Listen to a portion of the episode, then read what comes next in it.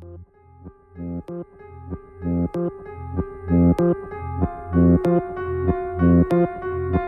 you.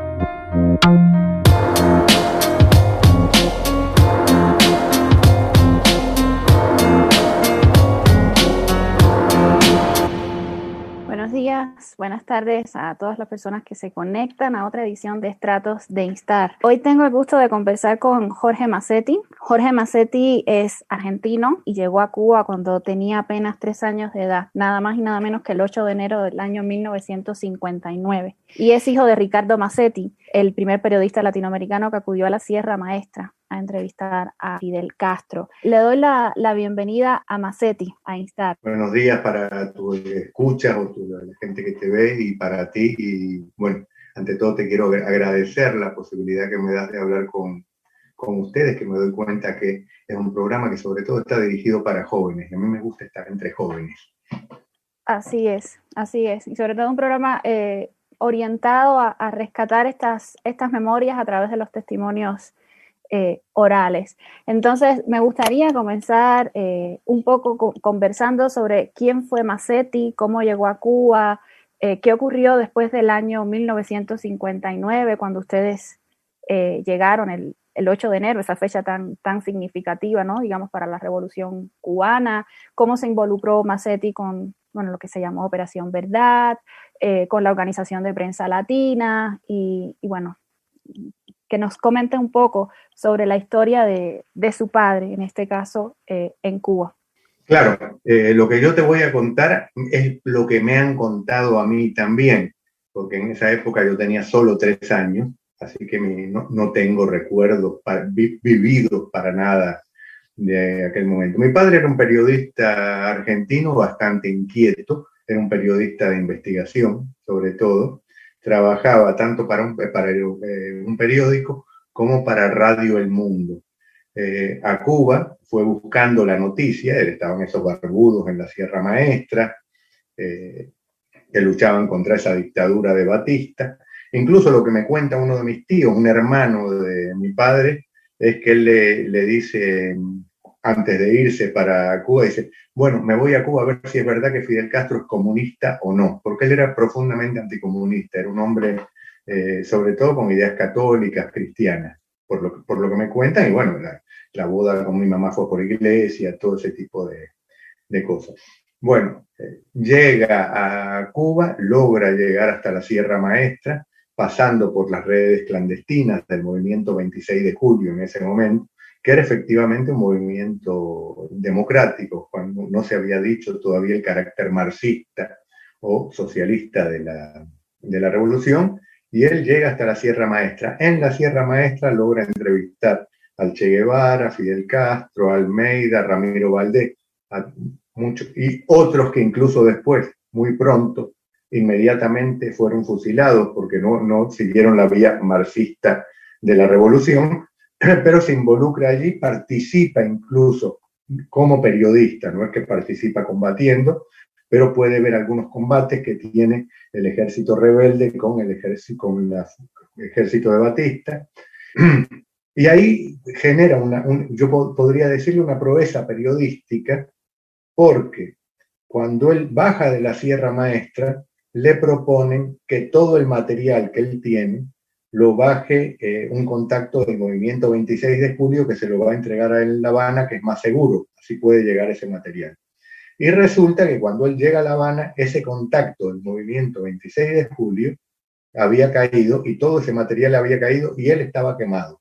En vez de irse para Argentina, que hubiera sido lo más lógico, lo hubiera hecho cualquier persona normal, entre comillas, no, él vuelve a subir a la Sierra Maestra, rehace todo el material, vuelve a bajar él mismo se falsifica un documento italiano y así logra salir y sacar todo ese material, porque ya incluso había transmitido desde la Sierra Maestra para su radio en, Argentina. O sea estaba totalmente quemado. Y vuelve a subir, es decir, que en, esa aventura él pasa casi ocho meses entre la, primera vez que subió el material, que, bueno, ya estamos hablando de tres o cuatro meses antes del triunfo de la Revolución Cubana regresa a Argentina y además de, dar, de difundir eh, a través de, la radio incluso entrevistado por otros programas, porque era realmente un hecho político importante para el continente. Eh, escribe además un libro al que llama Los que luchan y los que lloran. Los que luchan son, por supuesto, eh, los rebeldes de Fidel Castro, etc. Es una apología de Fidel Castro y del Che Guevara. Yo lo leo ahora y realmente me gustaría conversar con él qué pensaría ahora de, ese libro. No, nunca tuve la oportunidad. Bueno, regresa, escribe ese libro y dos meses después de haber terminado el libro triunfa la Revolución Cubana en enero del 59.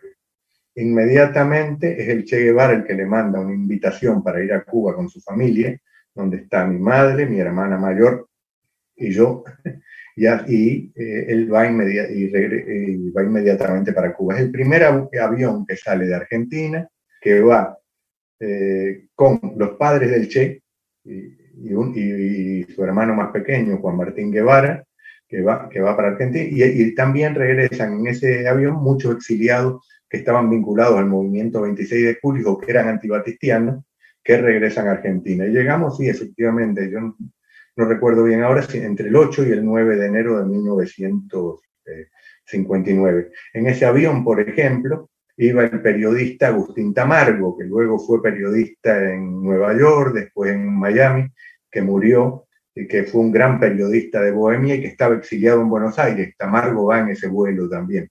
Eso lo superó muchos años después. bueno, ahí si te digo que me acuerdo de algo es completamente falso, pero bueno, mi padre llega a, La Habana y llega realmente completamente entregado a esa revolución. Eh, decir lo contrario sería... Este, llega completamente entregado, se crea lo que fue la Operación Verdad, que era lo que estaba pasando en Cuba, que las agencias mentían o no mentían. Yo esa parte no la conozco. Eh, participa en esa operación Verdad, donde se convocan periodistas eh, de todo el continente, entre ellos va García Márquez, va Vargas Llosa, o sea, gente que después fueron personalidades, en ese momento eran periodistas, como cualquier otro. Después de la operación Verdad, eh, el Che Guevara tiene la idea de que Cuba necesita una agencia oficial, o sea que no puede pasar a través de las agencias como le llamaban en la época, imperialista, sino que tenía que tener su propia agencia. Y se crea la Agencia Prensa Latina. Estamos hablando del mismo año 59, que ni siquiera eh, no llega a pasar un año. Y ahí mi padre, es el fundador, el creador de esta agencia, eh, se crea con un nombre de un mexicano, porque aparecía primero como una agencia mexicana, no aparecía como agencia oficial inmediatamente. Se crea así, pero muy bueno, mi padre se queda en, en Cuba y ahí me quedo yo también, que solo tenía en ese momento eh, tres años. Este, de, esa, época yo no recuerdo absolutamente nada, lo otro está escrito, por supuesto, ellos todos los años. Por ejemplo, a mí me, eh, me llama la atención, porque además siempre lo supe, esto no era para mí desconocido, cada vez que se hacía el homenaje, porque todos los años, esas cosas que tienen en Cuba, que les encanta estar haciendo homenaje a los muertos, los héroes, los mártires, esos homenajes son permanentes, entonces le hacían homenaje a mi padre y decían, cuando Massetti abandonó la, la máquina de escribir para tomar el fusil, hacer la revolución, él no abandonó ninguna máquina de escribir, sino que en el año 61 ya, 60, 61, perdóname las fechas, yo no, no me preparé para esto, 60, 61, se produce una de las primeras ofensivas de lo que era el PSP, Partido Socialista Popular, que era el partido comunista prosoviético, que pretende expulsar a toda la gente vinculada al 26 de julio y sobre todo a la gente vinculada al Che Guevara. Y en esa camada cae mi padre y se ve obligado a renunciar a la agencia Prensa Latina. Por lo que me cuentan después otros compañeros que estuvieron con él en ese momento, él pensaba que Fidel no iba a aceptar la renuncia. Fidel aceptó su renuncia. Bueno, ahí él renuncia y se pone a las órdenes del Che para ya los planes continentales del Che. En muy poco tiempo, ese periodista que había sido cristiano, ¿no? ¿Eh? se había convertido ya al marxismo-leninismo puro y ortodoxo del Che Guevara. Eso sí, yo lo he leído en alguna de sus cartas, en, textos que él escribió, sí se había ya convertido en ese sentido, había abandonado el cristianismo, había abandonado todo, incluso su mujer y a nosotros, tenía una compañera nueva, ¿por qué no? me parece fantástico también, pero bueno, Eh, y fue cuando conoció al comandante Barbarroja, ¿no? Claro, él, por ejemplo, a Barbarroja no lo había conocido en la Sierra Maestra, por lo menos en su libro no aparece eh, Piñeiro, ya Piñeiro, desde la Sierra Maestra se ocupaba las labores de inteligencia, o sea que es normal que no lo haya conocido el comandante Manuel Piñeiro, pero es en esas movidas que lo conoce porque empieza a trabajar con el Che lo que se llamaba en esa época liberación. Entonces, una de las primeras misiones que tiene, vamos por parte, se produce eh, Bahía de Cochinos o Playa Girón, eh, a mí me da lo mismo, eh, porque hay héroes en, los dos lados, ¿no? Están los héroes de, Bahía de Cochinos que fueron a pelear por contra el comunismo y están los héroes que defendieron la patria del imperialismo. A mí lo que, me, lo que me duele mucho que se hayan tenido que matar entre cubanos, que si quizás estuvieran vivos hoy todos estos, este, estarían abrazados y sería mucho y que muchos de esos cubanos pelearon juntos que es, es el habían peleado antes del 59. Antes, antes del 59. no, no, eh, justamente eso que acaba de decir me parece formidable. Yo creo que si es que hay héroes, yo, a mí esta historia de héroes y eso de verdad que me aburre muchísimo, pero si es que hay héroes, yo creo que hubo tantos héroes como aquellos muchachos que se fueron jóvenes y se dieron cuenta que la deriva iba a ser comunista y fueron a pelear contra el comunismo para salvar a su país, como aquellos pobres muchachos que estaban con una cuatro bocas después de haber pasado una semanita de entrenamiento, defendiendo su patria del ataque imperialista. En realidad los dos yo creo que fueron manipulados, pero bueno, esa es otra historia, la haremos en otro momento y yo creo que les corresponde a otro. Pero bueno, en todo caso, mi padre sí, eh, durante Girón, Fidel lo llama y se hace cargo de nuevo de la agencia eh, eh, Prensa Latina. termina lo, lo, de Playa Girón y vuelve a renunciar y nuevamente le aceptan la renuncia. Entonces Che le da una primera tarea que es establecer los vínculos entre el FLN eh, argelino, que en ese momento estaba luchando todavía por la independencia, estamos hablando ya del año 61, estamos hablando del año 61, y mi padre se va para Túnez, donde toma contacto con el FLN argelino, Allí entra Argelia, combate junto a los argelinos, sale de Argelia, va para Cuba con el compromiso de eh, facilitarles armamento y, este, y llevar para Cuba heridos, eh, heridos de guerra.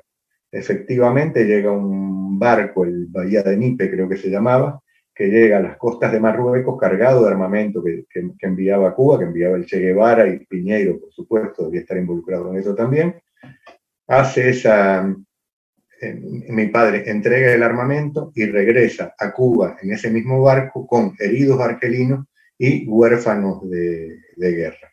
Cuando llega, este, inmediatamente se empiezan a preparar lo que iba a ser la guerrilla en Argentina. Algunos dicen, algunos dicen que se llamaba comandante segundo porque el primero iba a ser el Che Guevara y eso. Yo eso no lo he podido confirmar, y no estoy seguro de que sea así. En todo caso, sí es verdad que opera en una zona que está muy cerca de Bolivia, de la provincia de Salta, y que además los que preparan, por ejemplo, por la parte boliviana, la entrada de mi padre a Argentina y que lo esperan y hacen todo el primer trabajo logístico, son los mismos que después hicieron lo del Che, es decir, los hermanos Inti Peredo, Coco Peredo, etcétera, del Partido Comunista Boliviano y también participan cubanos que después murieron con el Che en Bolivia, que no cayeron con mi padre porque ellos hicieron solo el trabajo de, de preparación. Bueno, mi padre sale de, de Cuba para de, de, Cuba para Checoslovaquia con un grupo pequeño de argentinos y dos cubanos. Este, en Checoslovaquia detectan, y esto son cosas que la historia eh, oficial cubana no cuenta, que los servicios soviéticos los están controlando, porque los soviéticos en esa época estaban contra la lucha armada en América Latina y trataban de evitarla.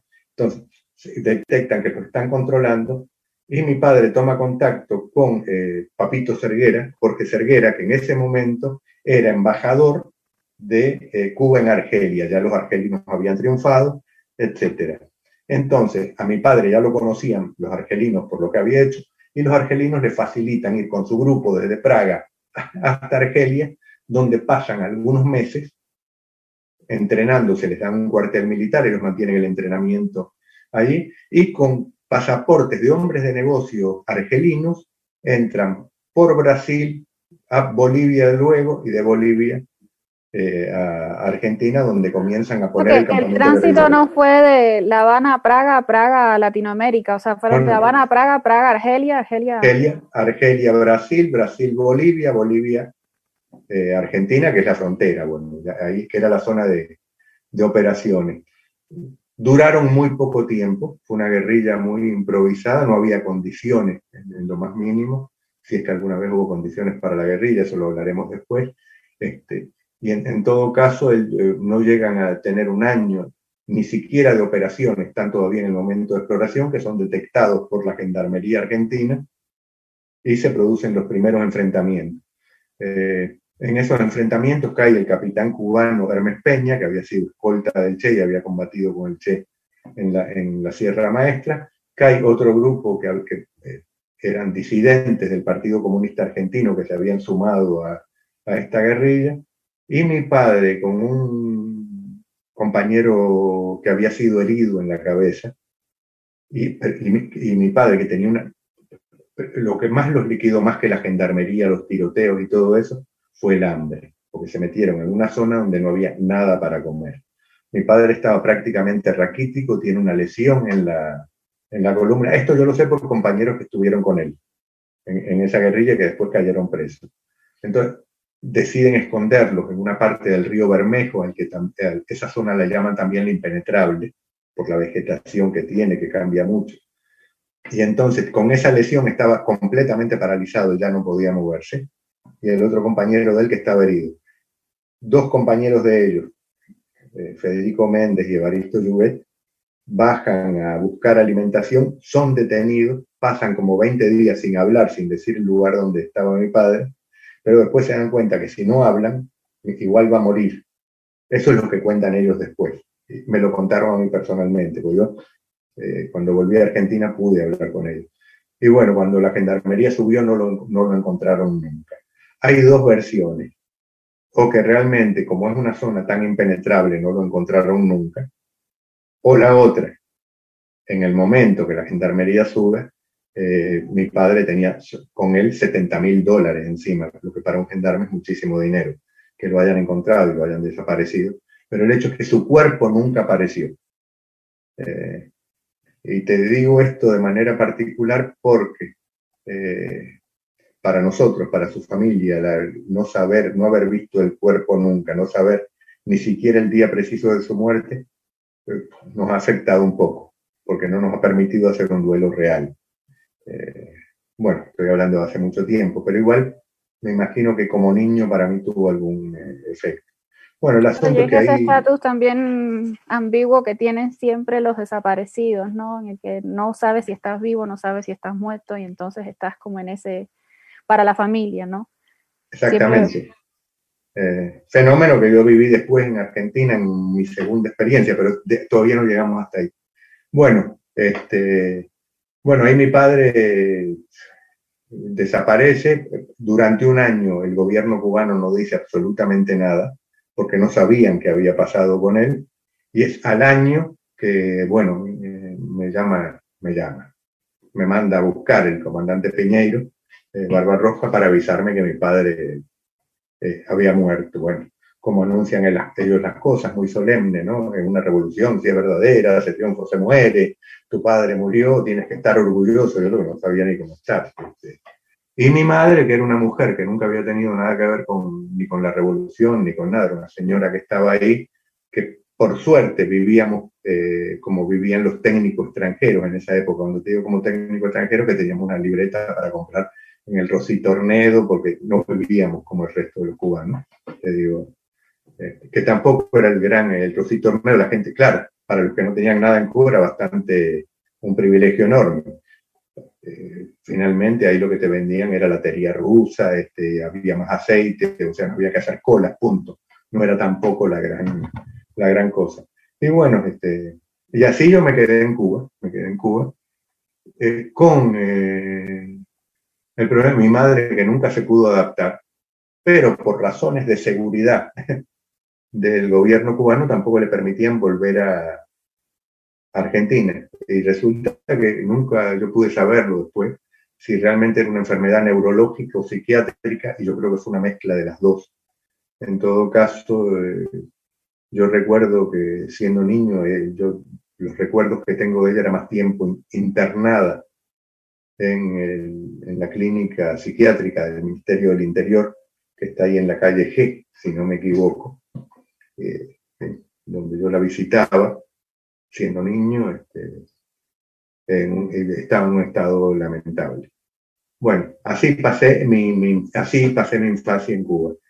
Si te digo que era el niño más triste del mundo y que era una víctima, te estoy mintiendo también. Yo creo que los niños tenemos una capacidad, los niños, los seres humanos, de resiliencia. Yo te digo la verdad, mi infancia en Cuba fue muy feliz, incluso yo creo que fue mucho más feliz que si hubiera sido en Argentina, porque los argentinos son aburridísimos. En Cuba la gente se divierte mucho, la pasa bien, y yo tenía una tendencia a pasarlo bien y yo pasé una infancia feliz en Cuba. Si te digo lo, contrario, te miento, pero fue feliz a pesar de todo eso. Perdón, ¿Cómo no, no, no, no, te iba a preguntar justo, o sea, ¿cómo fue esa vida después? Bueno, has contado un poco la, enfermedad de tu mamá después del, del que se supo la, que tu papá estaba desaparecido, bueno, en el caso de Cuba lo dieron por, por muerto. Eh, después vino la muerte del Che también, y, sé que te, marcó profundamente la muerte del, del, Che. Pero, ¿qué significó vivir en Cuba esos, esos años? Eras un niño, tendrías que apenas unos 8 o 9 años. Eh, ya... Perdón, sí, Perdón, te interrumpí. No, no, te iba a decir que qué significó ya desde, desde, esa temprana edad vivir eh, a la sombra del nombre de tu papá. Y un poco de, no solo del nombre de tu papá, sino de la marca que imprimía también la presencia de los argentinos en Cuba, ¿no? O sea, tu papá, el Che, eh, y un poco eh, esta, la, figura del revolucionario que de alguna manera iba a llevar la revolución a toda América Latina. ¿Qué significó para ti esa carga, siendo ya un niño? Mira, eh, como te digo, hay, recuerdos que he perdido, pero por ejemplo, yo recuerdo, yo no era el mejor alumno de la clase, ni era justa, y era bastante terrible, porque cuando cualquier muchacho hacía un, tenía un problema disciplinario en la escuela y que se yo, lo sancionaban como se sanciona cualquier niño. A mí me miraban con cara así, me decían, ¿qué pensaría su padre? Me imagino que mi padre no hubiera pensado absolutamente nada, porque era un tipo inteligente, era un estúpido. Este, por otro lado, otra cosa que para mí, ahora todavía me lo pregunto, qué cara debía poner yo, porque yo me acuerdo que muchas veces yo llegaba y algunos ni se acordaban ni sabían cuál era el nombre de mi padre. Entonces yo llegaba y me presentaba y decía, es un hijo de mártir. Entonces digo, ¿qué cara puede poner un niño de 9 o 10 años que dicen es un hijo de mártir? Lo único que puede es poner cara de mártir. Aquí no, que era la cara que yo ponía. Pero Sí tengo una anécdota, por ejemplo. Entre mis padrinos, además de Piñeiro, estaba, estaba Celia Sánchez. Celia Sánchez conmigo en la parte educativa se portó bastante bien. ¿Por qué te digo educativa? Porque yo sí te digo de verdad, imagínate, un muchacho suelto en Cuba, en una casa muy linda en Miramar, qué sé yo, con acceso a la libreta, la madre ingresada, y las mujeres que venían a limpiar a mi casa eran mujeres que enviaba el Ministerio del Interior o yo no sé qué ministerio, que era del Ministerio Interior, este, que venían a limpiar y eso, porque yo no tenía ninguna disciplina. Entonces yo hacía lo que quería. Y por supuesto, no tenía ninguna disciplina ni en la escuela ni nada, era un desastre. Me mandaron a los Camilitos, no duré ni tres meses, a que ahí me mandó Celia Sánchez. una vez, entre las, las, veces que me salvó, porque me expulsaban de las escuelas, te digo, era muy indisciplinado, la secundaria para mí fue un desastre, me dejaba el pelo largo, los pantalones apretados, caía preso en, la rampa, Celia me salvaba, entonces me mandó a estudiar a Ciudad Libertad. Y yo me acuerdo que, claro, se ve que ahí dijeron, este tiene problemas de disciplina y no sé qué. Y a un profesor, me imagino que eh, militante del partido debía ser, porque hay, que, porque hay que ser muy estúpido para hacer eso. Este, el tipo le puso al aula donde yo estaba Jorge Massetti. ¿Te imaginas? La borré con una piedra, me expulsaron de Ciudad Libertad también. Entonces, ¿cómo decirte? Para mí era contradictorio porque por un lado sentí ese orgullo que puede sentir cualquier niño que le digan que su padre es un héroe y todo eso, pero a la vez era una carga muy pesada, era una carga muy pesada, porque, eh, y quizás por eso era que mantenía una actitud de una cierta rebeldía. Yo trato de explicármelo ahora, quizás porque era como cualquier otro niño, pero que le gusta la indisciplina, divertirse y punto, ojo, no voy a hacer el... Pero bueno, así fue, así fue. Pero resulta que estando, ya, ya, ya tenía 14, 15 años, yo pierdo la, no he tomado notas. Uno tendría que anotar todo en la vida. Este, mi abuela materna llega a, Argentina porque mi madre estaba muy enferma. Ahí mi abuela se encomendó a todos los santos, los que ya traía de Argentina y los que me imagino adquirió en Cuba. Y bueno, se encomendó a todo eso y al final el gobierno cubano cedió y nos dejaron salir y nos fuimos para Argentina cuando yo tenía 15 eh, años. No sé si me estoy extendiendo, perdón, porque ya estamos fuera de la No, está, está perfecto. No, no, no, está perfecto. Te iba a preguntar, o sea, el regreso a Argentina se de alguna manera por tus propias memorias, que es lo que te reconecta con toda esta historia de la parte revolucionaria de, de tu papá. Uh, y te lleva a Cuba de nuevo. La verdad, hubo dos partes, porque si no es todo como muy heroico y todo eso, y es mentira. eso no existe. La, la vida real es completamente distinta, por suerte porque si no sería aburridísimo. Mira, primero, la salida de Cuba hacia Argentina ya es completamente delirante, y te vas a dar cuenta cómo era la época. Yo me iba con mi abuela, mi mamá y mi hermana, no iba a ninguna operación clandestina. Bueno, salimos de Cuba para Praga, de Praga para París. En París contactamos con la Embajada Argentina y nos hicieron nuestros pasaportes, ya mi abuela había arreglado todo, como te digo, ya tenía contacto con todos los santos, los de un lado y de otro.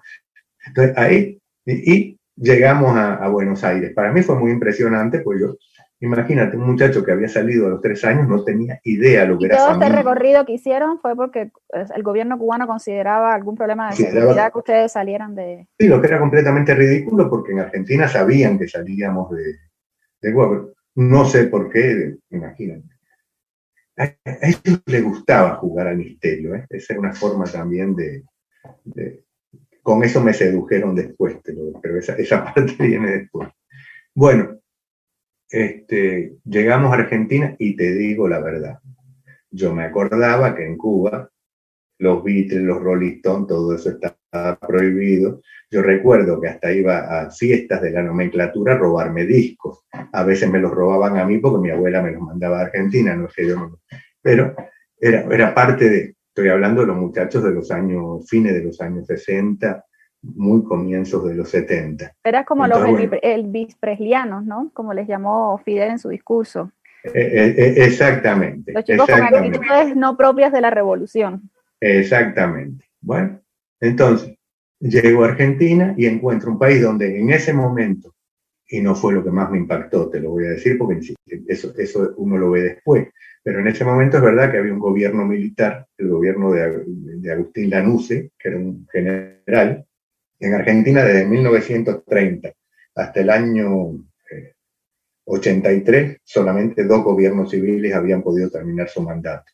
O sea que los gobiernos militares eran eh, se daban de manera muy repetida. Pero bueno, llego ahí donde hay un gobierno militar, la dictadura, qué sé yo, pero resulta que había conciertos de rock and roll, había grupos fenómenos, por ejemplo, Charlie García comenzaba en esa época, no sé si sabes de quién te hablo, un rockero argentino formidable. este, bueno, eh, eh, almendra con espineta, íbamos a los recitales, cuando salías de los recitales, como todo el mundo salía fumando porro, esto no se debe contar, pero todo el mundo salía fumando porro, venía la policía y te daba con el palo, corrías, era divertidísimo. y yo me meto un poco en ese mundo, te digo de verdad. Por otro lado, yo me doy cuenta que yo no siento una atracción particular, y esto no estoy haciendo la reivindicación de eso, pero no sé qué me pasó, por el hecho familiar. A mí ese asunto de tener siete tías, cuatro tíos, 25 primos, la verdad que no me seducía mucho. Entonces mi familia se convierte un poco en ese mundo de rock and rollero, ciertamente marginal hasta que termino preso porque un día me agarra la policía y yo tenía un porro en el bolsillo, me metieron, que en esa época era prohibidísimo, me meten ¡bum! Al, yo me acuerdo, el reformatorio Roca. y además me pegaron en la policía para saber quién me había vendido el porro. Y yo ni sabía que si no lo hubiera cantado enseguida, ¿eh? no iba a ser el. Me pegaron, me meto los tres meses ahí. Salgo de ahí, entonces me pongo a trabajar por primera vez desde que salí. Este, me, dieron trabajo en un, periódico, claro, como mi papá había sido periodista, tenía esas relaciones, eh, para hacer policiales y tenía un viejo que me enseñaba y cuando chocaba un carro me mandaban a mí, vaya a ver qué pasó, yo volví y chocó el carro, que se ve. ¿eh? Y me meto en eso. Y en, ese medio ya periodístico, yo para esto ya tenía 16, 17 años. teniendo ya 17 años, bueno, me meto un tiempo en eso, llego a los 17 años y a los 17 años, estoy hablando del año 72. En el año 72 encuentro a un, en una casa, por casualidad, a una persona que había estado preso por haber estado vinculado a la guerrilla de mi padre. empezamos a conversar, qué sé yo, imagínate, yo tenía 17 años, pero me hacía el maduro, grande e informado, y para esos militantes de izquierda radical y qué sé yo, un tipo que se había criado en Cuba, yo no sabía todos los desastres que yo había hecho, este, era casi el hombre nuevo de, del Che Guevara. Entonces el tipo empieza a hablar conmigo y, y me, nos vimos varias veces y una vez me dice, no, mira, yo soy militante del Ejército Revolucionario del Pueblo, que yo, si me hubiera dicho otra cosa, yo le hubiera dicho que sí también y me embarqué en ese, en, ese mundo, embarqué en ese mundo y empecé a militar en el Ejército Revolucionario del Pueblo, que además era una organización que no, no tenía mucho, en esa época, vínculo con Cuba porque era una organización que era trotskista. Si a mí me preguntaban qué era el trotskismo, no tenía la menor idea. Pero bueno, después lo supe y bueno, y ahí empiezo a militar en el, en el Ejército Revolucionario del Pueblo. Llega la apertura democrática en Argentina en el año 73. No sé si me estoy extendiendo mucho. No, está perfecto. Está perfecto. Te voy a hacer una pregunta porque algunas están relacionadas en el chat con lo que estás comentando para que luego no tengamos que regresar. Tania dice que si la, sabía la policía en el caso, en este momento en el que te detuvieron en Argentina, que eras hijo de Macetti. Cuando, cuando, cuando, cuando, caí por el porro. Sí. Sí, sí, sí, se sabía. Incluso yo tenía una novia en esa época que me había puesto cubanito, porque yo hablaba con un poco de acento cubano. Me lo quité después el acento cubano en la clandestinidad, pero en esa época tenía un acento medio cubano. Además, te digo la verdad, me servía para seducir a las argentinitas. El cubano tropical funcionaba. Perdonen, ¿eh? O sea, el, venir de Cuba era una aura que te servía tanto para la guerrilla como para las mujeres en Argentina. Para, sí, sí, sí, pero hasta para el mundo ese rock and rollero. Y yo me acuerdo que cuando el tipo me preguntaba quién me había vendido, ¡pum! me hacía así en las orejas y me decía, cubanito mentiroso. y, pero debían saber quién era, estoy casi seguro, porque eso debía aparecer. Pero no me lo sacaron así particularmente, no me lo sacaron particularmente. Y tampoco fue que se ensañaran mucho porque, bueno, era una época donde tener un porro en el bolsillo era el gran delito. Actualmente te, te felicitan, todo ha cambiado. Este, eh, pero en esa época era, bueno, eh, muy penado. Y después yo lo máximo que estuve, el juez, pasé por el juez de menores que me mandó tres meses a un reformatorio. Este, no, no fue nada grave, no fue nada grave. Sí, dile, a Tania que sí, que lo sabían. que, imagino que lo sabían, porque hay muchas cosas que no. Pero no, no me preguntaron ni por Cuba ni por nada de eso. No, Además se daban cuenta que no tenía nada que ver con política, rock and rollerito más.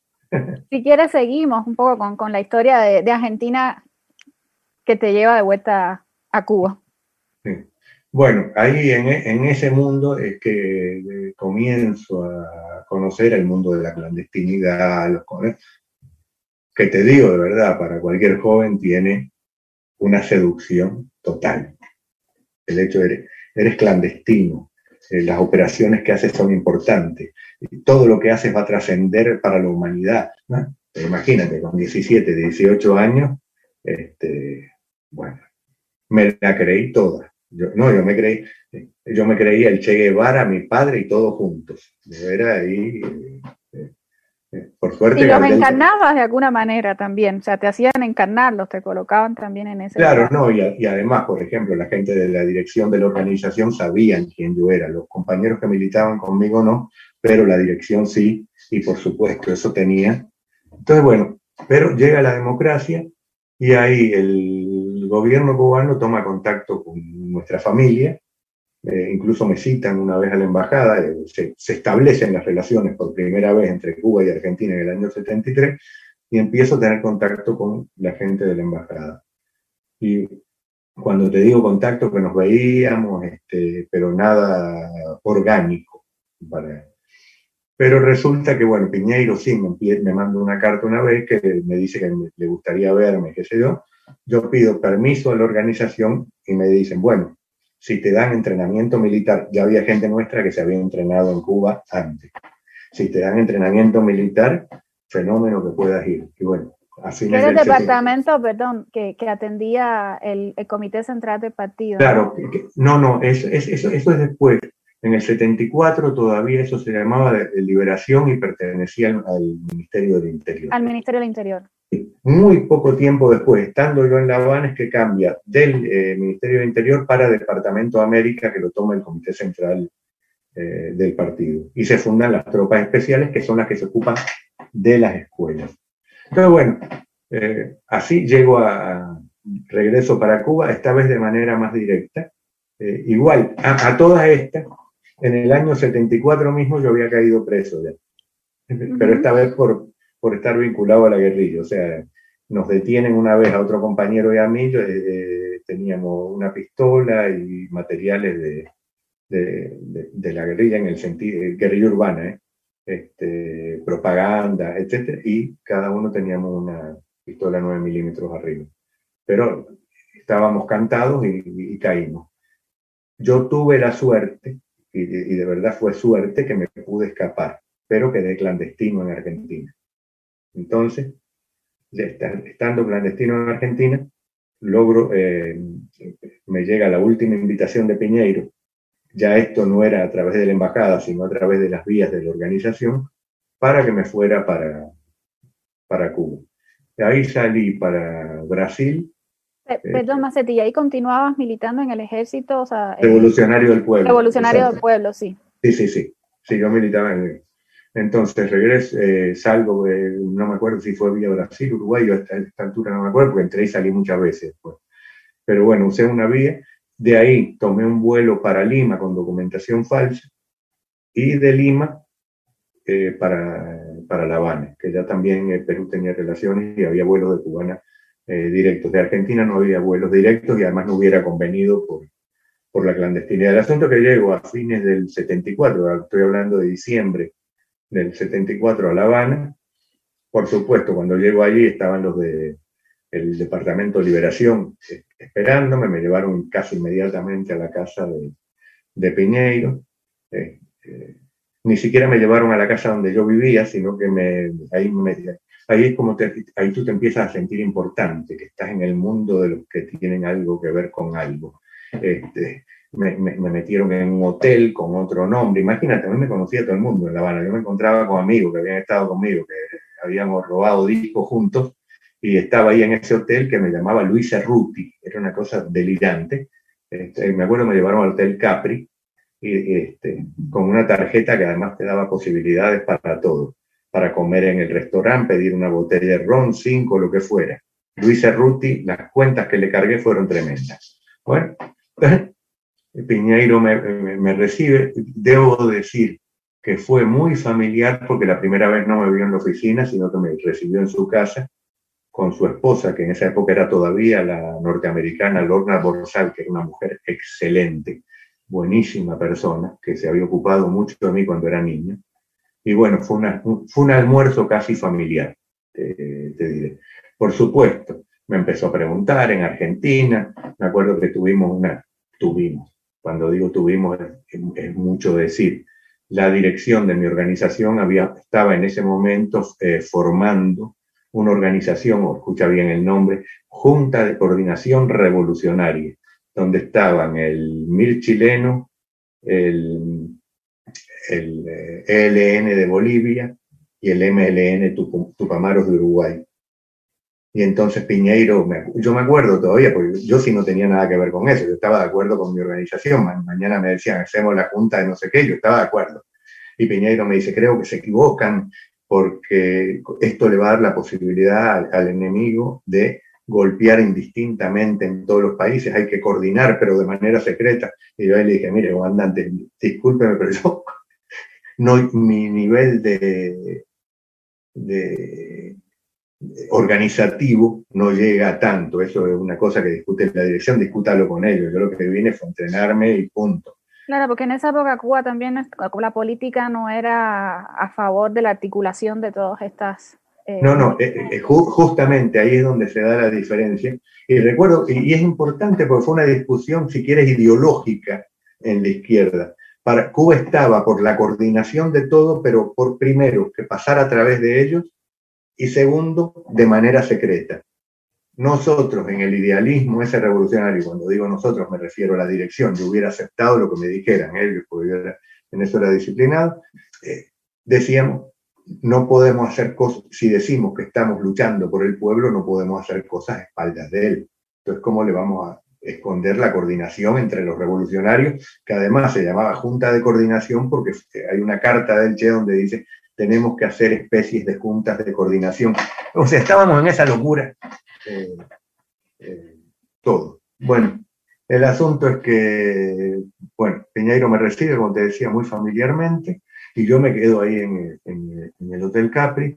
Llega eh, a, Cuba una compañera que en ese momento vivía conmigo en Argentina, que estaba embarazada, y mi primer hijo nace en Cuba. Eh, como te digo, era una compañera que, de clandestinidad. Eh, eh, es difícil definir ese tipo de relaciones. Yo estaba escondido, ella estaba escondida, mira. tuvimos un hijo y Cuba. Fue así. es duro. me estás poniendo la cosa complicada. Yo creo que yo mismo después le hice pagar a otros niños el abandono que yo había tenido. E, eso lo digo ahora ya con sesenta y tantos años, en ese momento no era así. Pero bueno, el asunto es que me... Pero eso es interesante porque es, es, creo que es algo que, que se repite mucho en, en, la figura del revolucionario, ¿no? O sea, el abandono de, de, de, todas las responsabilidades fuera de aquellas que ocupan su labor política y entre esas la de la paternidad. Claro, entonces cuando tú abandonas y te matan, eres un héroe. Cuando no abandonas, no te matan y además dices la verdad que por suerte no ganamos, eres un mal parido. Entonces la parte que me ha tocado a mí, que no es la mejor, pero que la verdad incluso me la tomo con risa ahora porque ya estos temas me, aburren. Y porque además uno no puede cambiar la vida. Eh, así fue. Tampoco me estoy arrepintiendo, no, no, mira, pero hasta todavía no hemos llegado ahí. Eh, perdona que me, entusiasme un poco.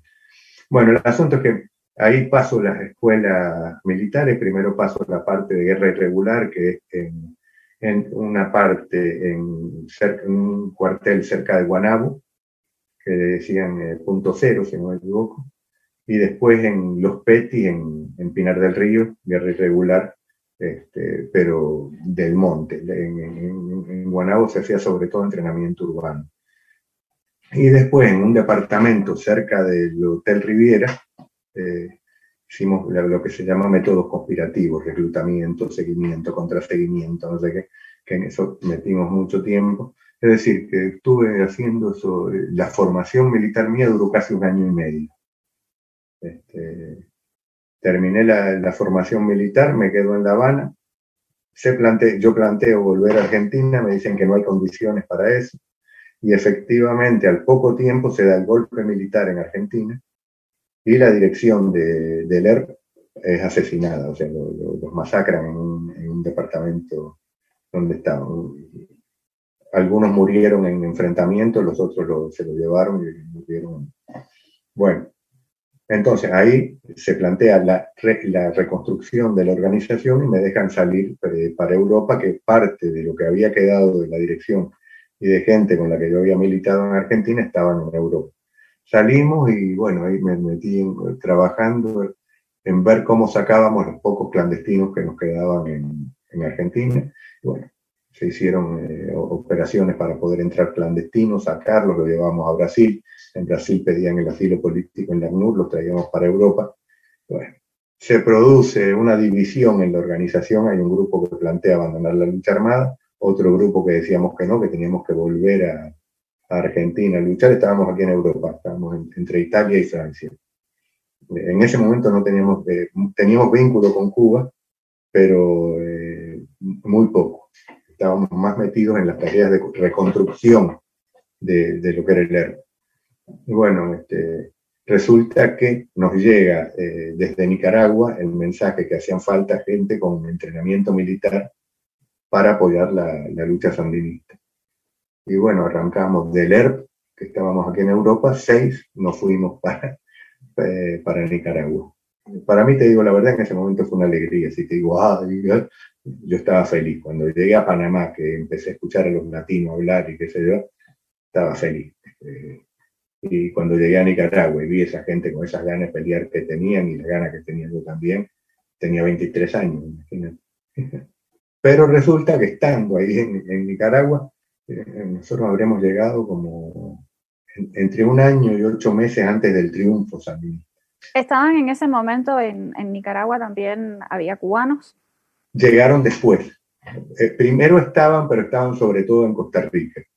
Y yo ahí no me crucé con ellos, porque nosotros llegamos, eh, el grupo que salió de aquí llegó a Panamá, en Panamá nos encaramaron un helicóptero porque Torrijos colaboraba con, los sandinistas en ese momento, nos metieron un helicóptero, nos dejaron en la frontera costarricense y ahí entramos a Nicaragua enseguida. Entonces, yo recuerdo que una vez tengo que retroceder a la, retaguardia, que ya se había tomado, eh, era parte de Nicaragua ya, y cuando llego, eh, yo iba a buscar armamento, justamente, me dicen, no, tienes que hablar con los de logística. Cuando me dicen, con los de logística, me dicen, no, yo pregunto, ¿quiénes son? Me dicen, no, los españoles, ve y habla con ellos, detrás, Nica, y cuando voy a ver, los españoles no eran españoles, uno de ellos era Tony de la Guardia, que yo había conocido estando en, en, Cuba en las escuelas militares, porque eso lo atendía a tropas especiales y él era fundador de tropa y estaba en relación a todas esas escuelas. A Tony lo conociste estando en, en tu etapa de preparación en, e, Exactamente. antes de irte a Europa. A Tony y a Renan Montero. Renan Montero era un hombre que había estado con el Che en Bolivia, el que se ocupaba de la comunicación que se retira antes, pero yo lo había conocido también en, La Habana, no mientras me estaba formando, sino que casi desde niño. A Tony sí lo conocí cuando me estaba formando. El asunto que llevo ahí, los veo y digo, ah, sí que los españoles, qué sé yo, bueno, me doy cuenta y seguimos. Y bueno, ahí, nada, llega el triunfo nicaragüense, eh, el, grupito de argentinos nos quedamos en, en, Nicaragua, se producen nuevas divisiones dentro de, de leer y yo me quedo eh, trabajando con los cubanos. Entonces así, bueno, no vamos a hacerla demasiado larga. Eh, México, si quieres, háblanos un poco sobre México, sobre tu trabajo en México. Sí, sí, sí. Ya era para Cuba, ¿no? La embajada. Claro, primero los cubanos me dicen que tengo que, que tengo, que, que, les parecería bien, porque no, no te dicen tú tienes que, en el caso mío, yo no era un, un oficial de ellos, este, me dice, sería bueno que colaboraras con los guatemaltecos. Entonces, eso me lleva hasta México. Pero cuando llego a Guatemala, los guatemaltecos habían hecho un secuestro, habían caído todos presos, no tenía contacto ahí. Y entonces tomo contacto con la gente del Departamento de América, ya era Departamento de América, que dependía de Piñeiro. Digo, ¿qué hacemos ahora? Y me ponen a trabajar con ellos, incluso dentro de la embajada.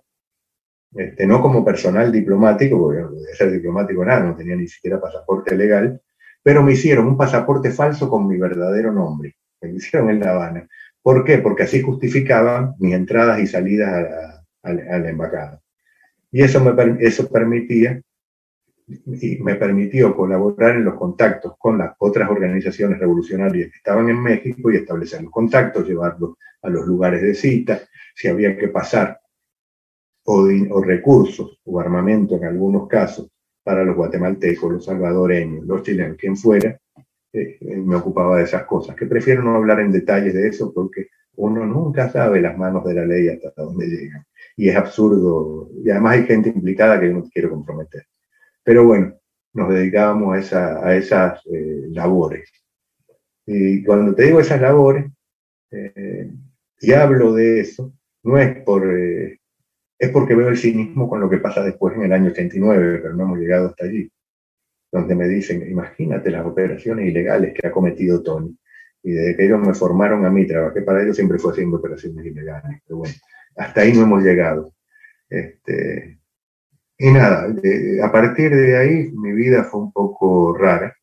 Eh, estuve primero trabajando en México, luego eh, regresé a Argentina en el año 83, ahí Piñeiro me pide que colabore con el MIS chileno para los contactos, ayuda económica, este, a, veces había mensajes que traer desde Chile para La Habana, me pasé viajando en esa época, en ese sentido, o sea, mi, mi mundo ahí era Chile, Buenos Aires, Panamá, estaba, ya era un nivel de delirio total. Y no, no, sé si quieras hablar, o sea, sé que el tema es delicado, pero si puedas hablar un poco entonces sobre las pugnas. También como parte de tus memorias has dejado constancia de esas pugnas internas que hay en el poder y que muchas veces no son visibles, digamos, solo para quien las vive y, conoce. Yo me acuerdo, por ejemplo, en la Embajada de, México, la guerra abierta entre el Departamento de América, que era el que se de Piñeiro, y la Dirección General de, Inteligencia. Se, escondían cosas, se hacían trampas, se denunciaban entre ellos. Para mí conocer ese mundo fue bastante extraño. Por otro lado, también había pugnas entre el Departamento de América y tropas especiales que pertenecían al Ministerio del Interior. Se hacía una operación, por ejemplo, en coordinación con tropas especiales y resulta que el Departamento de América intervenía y decía, no, eso nos corresponde a nosotros porque es la decisión política. Eso complicaba hasta la, la, actividad. Había una, unas pugnas internas enormes, sin contarte las internas que hay ya dentro de un mismo departamento porque ahí está el celo, el oportunismo, quien quiere aparecer más. Yo tuve la suerte de en México trabajar con gente formidable. Me refiero a Fernando Comas, que era un tipo que murió ya. Le tengo todo mi respeto. Este, siempre lo respeté, incluso cuando eh, pasó lo de Tony, eh, Fernando Comas nos siguió a mí, a mi mujer recibiendo en su casa. Eh, que en esa época se escondía todo el mundo. Mi mujer es Liliana de la Guardia, lo repito porque hay gente que no lo sabe, tú sí lo sabes, pero no. Eh, eh, los más corajudos eh, nos veían en un semáforo y se escondían para no saludarnos, porque eso pensaban que nos podía comprometer. Fernando Comas no, Fernando Comas siempre fue un valiente y por eso también lo, retiraron mucho antes de lo que tenía que ser retirado. No solo por, por eso, sino porque era un tipo que era valiente políticamente. Pero bueno, sí, porque a mí no me gusta ahora aparecer hablando mal de todos aquellos. No, no, yo tengo gente por la que tuve y tengo mucho respeto, incluso algunos que todavía están en Cuba. ¿Cómo llegas a Cuba? O sea, ¿cómo regresas a Cuba y, empiezas a trabajar ya directamente con... Bueno, cuando estoy trabajando, cuando estoy trabajando en el tema de, de Colombia, se, voy, tengo que ir a, Nicaragua, en Nicaragua tengo un accidente de moto, se me fractura una pierna, pero inmediatamente tengo que volver, me, me enyesan la, la, pierna, el tobillo, el tobillo, y tengo que hacer una entrada marítima a, a Colombia. Hago la entrada, se me moja el, ese yeso, yo me lo quito, me pongo una venda y sigo andando con eso. Regreso de Colombia logro salir por vía aérea, llego a Panamá, de Panamá me voy a La Habana y cuando llego a La Habana estaba con muleta por el accidente este que había tenido. Eh, me reúno con Piñeiro, le cuento más o menos lo que habíamos hablado, que en esa época yo colaboraba con el M19 por el departamento que era con Carlos Pizarro, que era el jefe del, M19, yo que estaba en el monte con él, regreso con un mensaje para Piñeiro, le doy el mensaje, le digo, bueno, me tengo que ir mañana, y cuando él ve que me levanto, porque yo lo había estado esperando en la oficina, que estoy con muleta, me dice, ¿qué pasó? Le digo, no, un accidente tonto. Me dice, no, no, accidente tonto no, tienes que ir a, hacerte ver eso. Me, llevan al hospital CIMEC, me ven y tengo una osteoporosis generalizada, no, casi me tienen que cortar la pierna. Y el hecho es que me quedo en Cuba con, eh, haciendo el, el tratamiento, me quedo tiempo en eso suceden, se dan problemas dentro del M19. Navarro Wolf, que era el de logística, que estaba en el exterior, tiene problemas con Pizarro. El asunto es que yo pagué algunas de esas culpas y yo quedo en, La Habana un poco sin saber muy bien para dónde ir. Y así este, me encuentro con, con Tony de la Guardia. una, la, mujer de mi padre me dice, acompáñame a la oficina de Tony, que tengo que hablar algo con él, porque eran amigos. Y además, eh, algo que he obviado, cada vez que yo pasaba por Cuba y que me quedaba un tiempo ahí, me encontraba con él. Él era un tipo que tenía una relación muy eh, particular y privilegiada, si quiere, con aquellos que él había compartido momentos de, combate. Y no, me refiero solo a los jefes, sino a cualquiera, que era mi caso, yo nunca fui jefe de nada, yo era operativo, si se quiere llamar. Y él tenía una, una actitud muy así conmigo. Entonces me acuerdo que llegamos ahí y me pregunta, bueno, ¿qué vas a hacer? Le digo, no, este, no sé, este, no tengo idea, no sé si me voy a El Salvador, no sé si me voy... y, él se da cuenta que lo que estoy es más perdido que perro en bote. no sabía para dónde agarrar. Y ahí me dicen, mira, este, lo de la guerrilla ya se terminó. Y, ahí me dijo una frase que después, eh, cuando pasó lo de él, me acordé mucho. Y, además, todos los éxitos tienen eh, padrino, los fracasos son huérfanos. Y en este momento la cosa está, ¿por qué no te tranquilizas un poco? Mira, yo necesito gente que trabaje conmigo. Mentira, él no me necesitaba para nada, pero me dijo así para hacerme sentir bien necesito gente que tenga experiencia clandestina, operativa, para que trabaje conmigo, porque tenemos una oficina que es para violar el embargo norteamericano. Y así empecé a trabajar con él. Suena raro, pero ese mundo se, se movía así. Para mí no era raro. Claro, yo lo veo ahora con la distancia y digo que nivel de locura estábamos todos, ¿no? Pero, era el famoso departamento que violaba el embargo, ¿no? Exactamente, el departamento MC que todo el mundo dice moneda convertible, marihuana y cocaína, mentira, MC, porque todos los departamentos de la inteligencia en los códigos para las comunicaciones empezaban con M. O sea, ilegales, por ejemplo, de inteligencia, no, sé, no recuerdo cuál sería su, su código, empezaba con, pues, supongamos, podía ser MX. Y entonces el departamento de Tony se llamaba MC, pero no tenía nada que ver con moneda convertible. Después la prensa necesita poner buenos títulos. Pero no, y así empecé a trabajar con él. Y ahí se produce, y eso muestra muy bien cómo era Tony. Este, no anda, Iliana no anda por aquí, así que puedo contar. Este, en, un, en una fiesta, por supuesto, eh, no en una fiesta, estoy en la casa de la mujer de mi padre y llega una amiga que me pasa a buscar, me voy con esta amiga, el asunto es que ese día yo conozco una muchacha que se llama Iliana que yo le pregunto qué hace y me dice que es psicólogo. ¿Eh? bueno, eh, yo le dije que estaba completamente loco porque era y es bellísima mi mujer, la habrás visto, es muy linda. Este, yo, mira, yo estoy totalmente loco, necesito atención. Ella me pregunta a mí qué hago y yo le dije que yo trabajaba en el Departamento de Estudios de América Latina, imagínate. Porque yo no iba a andar diciendo, bueno, el asunto es que empezamos a salir juntos, bueno, a los dos días yo me entero que es la mujer de Tony con la mentalidad machista cubana, yo dije, uy, este me va a querer asesinar. Además, él sabía perfectamente que yo no era muy estable en ese sentido. ¿eh? El asunto es que él ahí me plantea, sin saber que yo andaba con ella, yo calladito andaba todavía, eh, llama a la mujer, eh, yo me, dice que me tengo que ir para Angola, a crear una empresa fantasma de esa en Angola. Entonces llama a la mujer de, de mi padre le dice, a la que había sido compañera de mi padre, le dice, mira, este, él se tiene que ir para Angola, que se va por algunos años, este, tú sabes si él tiene alguna mujer. Ahora, quizás él ya algo había escuchado y quería verificar, porque también tenía sus mañas. Y entonces dice ella, ah, tú eres el último en enterarte, él anda con tu hija. ¿Para qué? Bueno, ese día Iliana fue a hablar con él.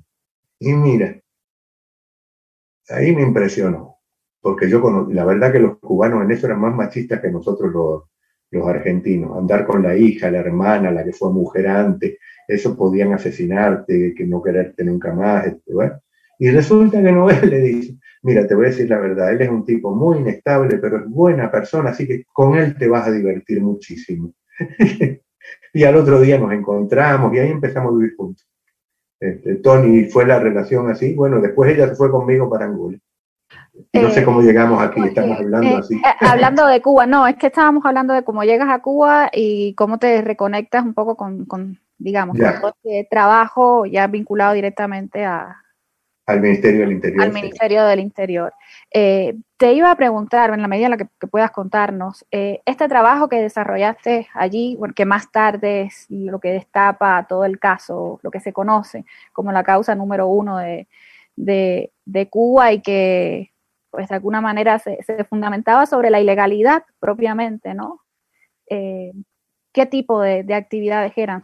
no, mira, yo por, por, un lado estuve muy poco tiempo en el departamento de MC, porque estoy hablando del año 88 y en el 89 sucede esto, y a mí la única misión que me dieron fue la de crear una empresa con bandera argentina, aprovechando mi nacionalidad, en Angola, porque se sabía que, se venía, la, que venía la retirada y era bueno tener esa empresa eh, eh, con sede en Angola que iba a tener sucursales en el Congo, el Congo Brazzaville, no Congo belga, sino Congo Braza, Congo Brazzaville y no me acuerdo qué otro país eh, africano donde yo tuve que viajar para crear la empresa cuando estaba en Angola y eso, pero no se trataba de nada especialísimo, digamos, como lo, que era ilegal era la bandera, digamos, era de capital que venía, que salía de empresas del Ministerio del Interior cubano para crear empresas en Angola, pero eso no se llegó a, realizar. Y por otro lado, también este, la compra de marfiles y este, sobre todo marfil, eh, joyería de marfil y, colmillo trabajado, que en ese momento era legal, eh, no, estaba prohibido en el resto del mundo. Y eso se compraba y después eh, yo lo mandaba para La Habana, de La Habana lo mandaban para, para Estados Unidos, pero las compras las tenía que hacer yo y se, se hacían más que en Angola, que no había tanto, se hacía sobre todo en el, en el Congo. O sea, que compraban todos esta joyería en el Congo, llegaba a La Habana y de La Habana para Estados Unidos. De La Habana para Estados Unidos, que me imagino la llevarían los balseros. Yo no sé, esa parte no me correspondía, entonces yo no tenía eh, idea cómo, cómo se hacía eso. Claro, eh, vale la pena recordarlo. Este, muchos de los colmillos que llevé no iban para los Estados Unidos, sino que se quedaban en la casa de muchos dirigentes cubanos, entre ellos Colomé Ibarra, el que era ministro del Interior, que después salió apareciendo como el más puro del mundo, el gallego Fernández, todos querían, eh, para ellos era eh, muestras de poder tener colmillos de elefante en su casa, y yo se los llevé personalmente a más de uno, y, pieles de cebra. Eh, pieles de cebra y colmillos. Sí, sí. patético, patético. sí. Exactamente. No de los decir los militares es mucha gente, de ministros y de gente que estaba en esa casta Sí, no solo el mundo militar, también civil, me imagino. O civil, el gallego Fernández, por ejemplo. Eso fue aproximadamente, Jorge, hacia el segundo quinquenio ya del 80, ¿no? Sí, no, estamos hablando del año 88, 89, principios del 89, sí. Es decir, un poquitísimo. A, Colomé, a Colomé en persona, yo le llevé dos colmillos así y pieles de cebra que él había mandado a pedir. A Colomé yo lo conocía desde que era niño, porque Colomé había estado con mi padre en Argentina también. Yo tenía una relación bastante personal, pero él lo pidió a través de Tony, y además después fue él quien hizo condenar a Tony. No, las bajezas fueron... Y todo eso se compraba con el dinero del, de, o sea, con dinero que, manejaba el Ministerio del Interior. tampoco hay que hacer muchos mitos en esto. Yo me acuerdo que, una, que estaba la primera vez que yo tuve que viajar al Congo, le digo a Tony, bueno, si tengo que comprar este, marfiles, por favor, eh, necesito presupuesto. Bueno, lo que me mandó fueron como 500 cajas de tabaco. Las cajas de tabaco, yo me conseguí un libanés contrabandista que vivía en el Congo, se la vendí, me dio el dinero y con eso compré el marfil. O sea, no era, tampoco era que había tanto presupuesto. Eh, y justamente a mí lo que me moleste después, como le pasan las cuentas a Tony, cuando él era el que tenía que buscar ese tipo de presupuesto de la manera que fuera, para, hacer ese tipo de operaciones. Pero que eran operaciones para violar el embargo después. Sí, o sea, la orden era sacar el presupuesto de la manera que fuera, o sea, eso no le importaba al gobierno cubano y el objetivo era poder traer, como nos comentaba Iliana. no es que no le importaba al gobierno cubano, lo hacía para eso, sino cómo se puede explicar que busquen hombres con experiencia eh, ilegal y operativa para hacer negocios si ves quienes estaban en el departamento MC, eran todos hombres con más experiencia de combate conspirativo y clandestina que con experiencia de comerciante. Es decir, que quienes se encargaban eran como tú, igual. O sea, se habían dedicado a las actividades conspirativas y clandestinas. Y más que yo también. ¿Hubo algún indicativo, o sea, hubo algo que les que te indicara a ti en este caso, bueno, ya no, podríamos contar con, el testimonio de Antonio, de que algo estaba sucediendo eh, en el caso de, en, Cuba, ¿no? Que hablara justo lo que luego ocurre en el año 89, en junio del 89, cuando los detienen. ¿Hubo algo que, fuera, digamos, una especie de, aviso? Yo, creo que hubo varias eh, señales. Eh, la primera, eh, retiran sin dar razones a, a, Tony del departamento MC y le dicen que tiene que esperar un nuevo destino. Patricio, que le quedaban toda, Patricio de la Guardia, le quedaban todavía algunos años en, en Angola, lo hacen regresar. Por ejemplo, Iliana y yo estábamos de viaje en ese momento en el Congo, y cuando regresamos a Angola nos enteramos que no, que se fue, que lo llamaron urgente de La Habana. Y había una señal que para mí era mayor todavía, y es eh, cuando eh, todavía nosotros no nos habíamos ido para Angola, estoy hablando unos meses antes, estábamos en la casa de Patricio de la Guardia, Iliana y yo, llega el general Ochoa a visitar a Patricio. Ese fue el primer pecado. Eh, siempre Fidel Castro jugó con las guerras internas para poder controlar a todo el mundo. Y resulta que en el caso de Ochoa, y Patricio de la Guardia, Patricio está como representante del Ministerio del Interior para toda África y Ochoa como jefe militar para toda África, en particular para Angola. Y resulta que no hay guerras entre ellos, sino todo lo contrario, una amistad enorme.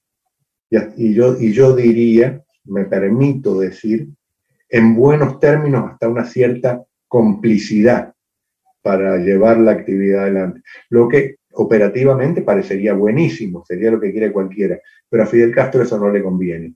Entonces resulta que estamos ahí en La Habana, y yo recuerdo, estamos en una esquinita donde estaba el teléfono y se acerca Ochoa y me dice, ¿qué tal? ¿Cómo va? Este? Ah, aquí, de todos los viejos combatientes, estos se han olvidado.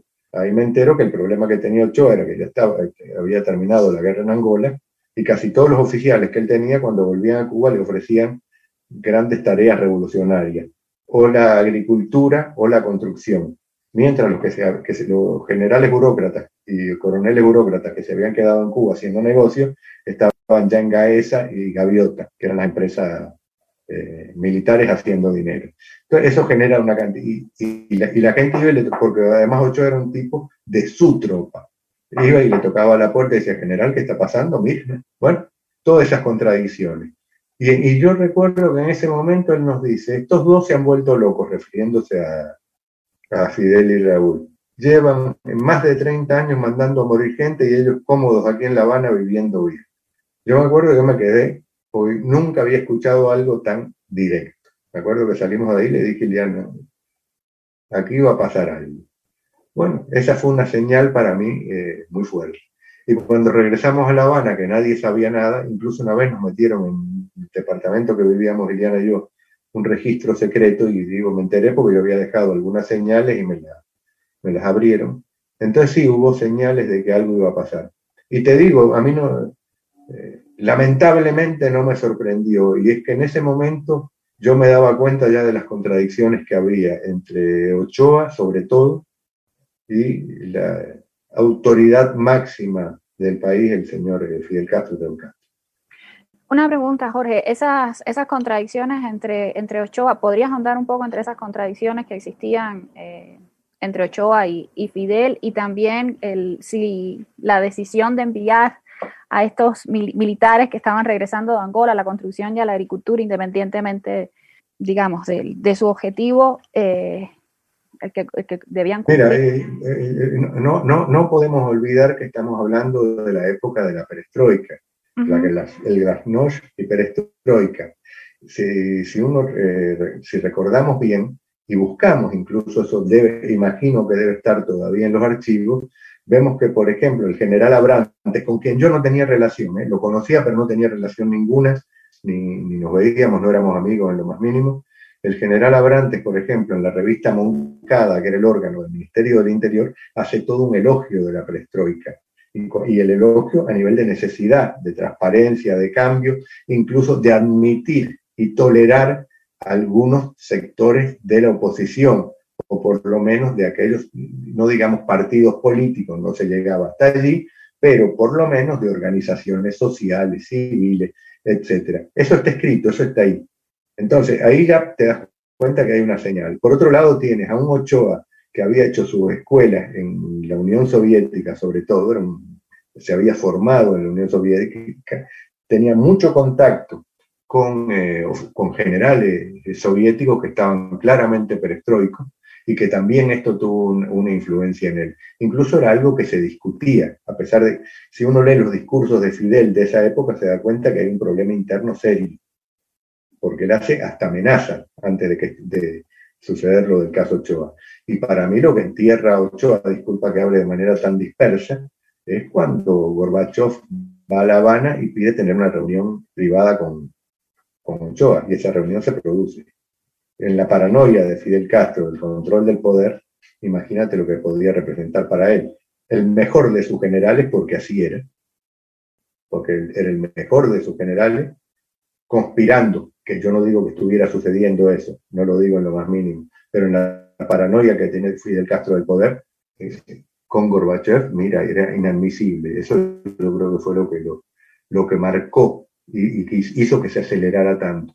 Porque si nos fijamos, por ejemplo, o casualidad, a Abrantes lo sancionan, lo meten preso y muere muy oportunamente en la cárcel por haber descuidado lo que pasaba en su ministerio, que era el departamento MC. Y resulta que Raúl Castro era el jefe de Ochoa. También en la FARC hubo descontrol, porque además y resulta que Raúl Castro no lo tocan. Entonces te das cuenta que era mucho más grande que lo que nos contaron en ese proceso del año 89. Por otro lado, te puedo decir, a, mí me llamó mucho la atención cuando, cuando sacan el tema, yo no estaba al tanto, y no es que me esté cubriendo porque ahí está a esta altura ya, pero, pero no estaba al tanto si hubo o no operaciones de narcotráfico, además no me interesa. Pero sí me consta que, por ejemplo, para enviar armas de Cuba para el M-19 se hace a través de Jaime Guillot Lara, un narcotraficante colombiano que murió muy oportunamente en Cuba después del caso Ochoa también, y se hace incluso con, su, con sus barcos. Y a este hombre yo lo conocí en Panamá, lo vi después en Nicaragua y después me lo encontré en La Habana y todo el mundo sabía que se dedicaba a ese señor. Fernando Ravelo, que era el embajador en Colombia, era el padrino de su hija. Y entonces que a, Tony lo fusilen por operaciones de narcotráfico, cuando ellos estaban en ese tipo de operaciones desde hacía rato. Y te digo más, el que haya estado tanto de, un lado como de otro, en lo que fue la guerra en Centroamérica, en los años 80, y me diga que no se cruzó con los narcos, es un mentiroso. Porque incluso hasta para el control de zonas, para las vías que tenías que pasar y cuando digo de unos y de otros, tanto la CIA como los servicios cubanos, se mezclaba todo ahí en esa guerra en Centroamérica. Y entonces después que salgan como carmelinas descalzas, ¡ay, las operaciones de narcotráfico! Ahí todo el mundo metió la mano. Que se dejen de hacer cuentos y lo saben. Por eso, y es lo que están tratando de hacer ahora, y, te digo, va a venir, vas a ver que se van a dar informaciones en este sentido. Están tratando de hacer aparecer como que las operaciones de narcotráfico, si existieron, que hizo Tony, era algo de él solo con Abrante y que ellos no tuvieron que ver. Porque como saben que el fin está cerca, tienen miedo que eso les caiga todavía encima. Lo veremos. Perdona, eh, me he extendido no, por cualquier lado. No, no, no, no, buenísimo, o sea, por donde te has ido, o sea, todos los lados que has, has tocado. Yo voy a volver a, algo que, que, me interesa no solo mm, por lo que nos puedas relatar de tus memorias, sino por tu propia percepción. Eh, ahorita tú decías que, que Ochoa te había dicho, sea, se había referido a esos 30 años que llevaban enviando a morir gente a África me imagino... A, lo a todo el mundo. A todo el mundo, Centroamérica y la América Latina también, exactamente. Eh, lo que podía significar para él, un, militar que no solo eh, había participado, sino que había protagonizado, había orquestado, armado, digamos, toda esa participación de Cuba, sino también para... Exactamente, eh, lo que podía implicar que dijera él eso, digamos, en ese momento, claro, bajo el contexto también de lo que estás poniendo tú ahorita en, escena de lo que se estaba viviendo en la Unión Soviética, que estaba llegando a Cuba también, la discusión sobre la perestroika, exacto, la discusión que traes ahorita a colación con Abrante en la publicación de, la revista. La revista Moncada. De la revista Moncada, exactamente, que arma de alguna manera todo ese, ese contexto en el que, claro, o sea, la frustración y la decepción cobran sentido. Eh, ¿Cómo lo ves tú también? ¿no? no solo como el hijo de Macetti, sino como alguien que estuvo involucrado durante décadas también. Te, voy a decir a mí lo, que ya me pasaba en ese momento. Este, para mí hubo un momento muy difícil en La Habana y fue en ese, en ese mismo periodo que yo me encuentro con Tony, que me pongo a trabajar con él, eh, por supuesto, como paso más tiempo en Cuba, me empiezo a encontrar con viejos compañeros de, la escuela, de, con los que había hecho la secundaria, con los que del barrio. Y, te digo la verdad, eh, tipos que yo sabía de un talento formidable, me doy cuenta que es una eh, colección de frustrados, que no tienen ni planes, ni perspectiva, ni posibilidad de mejorar en el futuro, eh, algunos te dicen viva la revolución por decirte así, pero te das cuenta que es mentira. La mayoría lo que quieren es irse. Les interesa más saber qué está pasando en el mundo afuera. Para mí fue un choque y te digo, me encontré con tipos talentosos, ¿eh? que yo había querido mucho cuando había sido joven, niño, y encontrarme en, en ese estado, viviendo en la misma casa, con los padres todavía teniendo ya treinta y tantos años, y no me estoy refiriendo a los hijos de los dirigentes, no, me refiero a los muchachos que habían ido conmigo a la escuela, que nos habíamos robado discos juntos. Entonces resulta que yo, el, oh, el gran héroe, no sé qué, yo sí había vivido en todos lados. Eh, había, había hecho lo que me había dado la gana finalmente, porque lo elegí yo. Y ahí yo nota, sentía la frustración de ellos. Eso para mí fue una señal mal. Y por otro lado, ya llevaba demasiados años en lo mismo para nada, empezaba a aburrirme de, esa situación, que al principio parecía, ya, me, aburría. Y empezaba a tener eh, dudas de qué era la, eh, revolución, eso que ellos llamaban revolución. Pero a, mí no me gusta ser hipócrita. Una vez en una, en una entrevista en Miami en la televisión, viste que son muy... Me dice, y si no hubiera pasado lo del año 89, ¿usted se hubiera ido de Cuba? Yo le respondí, no lo sé.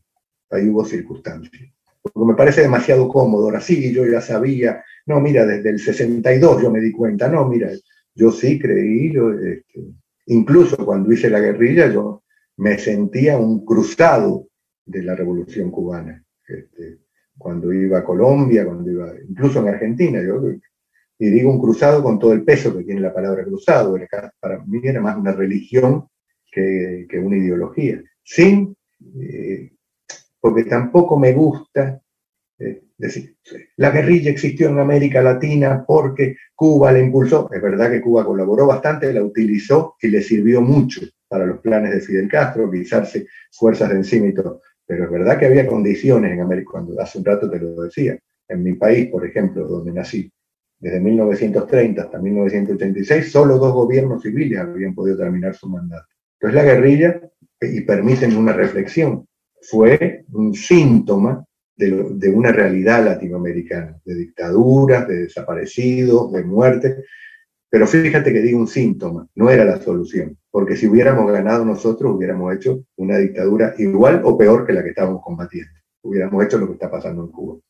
Entonces no era la solución, pero sí fueron síntomas. No surgió porque Fidel y la, maldad, eh, no, no, él sí lo supo aprovechar y utilizarlo muy bien, pero eh, había razones y, también eh, los repartos de la riqueza en América Latina, digamos que no son los más justos. Entonces, como te decía, yo creo que fuimos los síntomas de, de sociedades enfermas, lo que no éramos la, solución. No, y creo que es importante poner eso también en, contexto, es decir, no darle una dimensión a la participación de Cuba dentro de las guerrillas latinoamericanas eh, más allá de la que realmente le tocaba. Es decir, había conflictos y situaciones que estaban detonando esos procesos de los que Cuba también participó. Eh, eh, y, que, utilizó muy bien y que supo coordinar y aprovecharlo para... Incluso Cuba en un momento, a mí me da risa porque mucha gente te dice, No, porque Cuba financiaba, Cuba no financiaba nada. Cuba era el banco de, las organizaciones revolucionarias. Es decir, el, secuestro, por ejemplo, de Bungibor en Argentina, que son 60 millones de dólares que hacen los montoneros. Ese dinero se fue para Cuba. después que los montoneros se dividieron y fueron a pedírselo a Fidel, Fidel dijo, no, cuando ustedes me lo dieron eran una organización, ahora están divididos, no sé a quién devolvérselo, y se quedó con el dinero. De ese, y utilizaba ese dinero. Si, si, en Nicaragua las cosas iban bien, mandaba, pero Cuba no era tan generosa con la guerrilla como decía. Al contrario, utilizaba dinero que la guerrilla hacía. En el ERP, por ejemplo, teníamos una consigna que era hay que asaltar bancos, hay que secuestrar porque los bancos no nos dan crédito para hacer la revolución. Pero no era Cuba quien daba dinero. Cuba ponía dinero de las otras organizaciones cuando había momentos, por ejemplo, en El Salvador puso dinero, en, Nicaragua también, pero no era dinero de, de Fidel Castro. Sí, dinero que salía de otras organizaciones. Y que, llegaba organizaciones que llegaba a Cuba y que era una especie de banco y estaba bien guardado. Una pregunta, bueno, voy a empezar a hacerte algunas preguntas que tenemos aquí en el, en el chat. Eh, Oye, perdona que me haya dispersado así. No, eh. está, está, no, no, no, está, está muy bien. Eh, aquí te pregunta Marta María, si alguna vez fuiste crítico con eso que veías que sucedía antes de esos sucesos me imagino que se refiere ya a los sucesos del año 89, 88. Mira, sí, eh, no es por darme ahora, pero sí, eh, muchas veces fui crítico, incluso hablaba con gente en Cuba y hacía mis críticas. Lo que yo me di cuenta que era un privilegio que yo tenía. ¿Por qué te digo un privilegio? Porque como yo no incidía concretamente en ningún medio cubano particular, mira, esas cosas te, te, te las están permitidas. Mientras yo siguiera cumpliendo con mi rol y que sé, no molestaba en lo más mínimo, por supuesto, yo veía gente del Departamento de América, entre otros, por ejemplo, ese que te nombraba antes, Fernando Coma, y mira, yo le decía, oye, realmente yo no entiendo por qué la centralización está absoluta. Sí, tuve críticas en ese sentido, lo que no deja de, que con esto no niego lo que te dije antes, que era más un religioso que un militante, que era más un creyente que un militante. No, no, no me estoy queriendo, pero que era crítico, sí, incluso en un momento me dio por decir, mira el nivel de locura que tenía, y hay testigos de eso. El otro día me encontré con uno y me dice, ¿te acuerdas cuando te dio?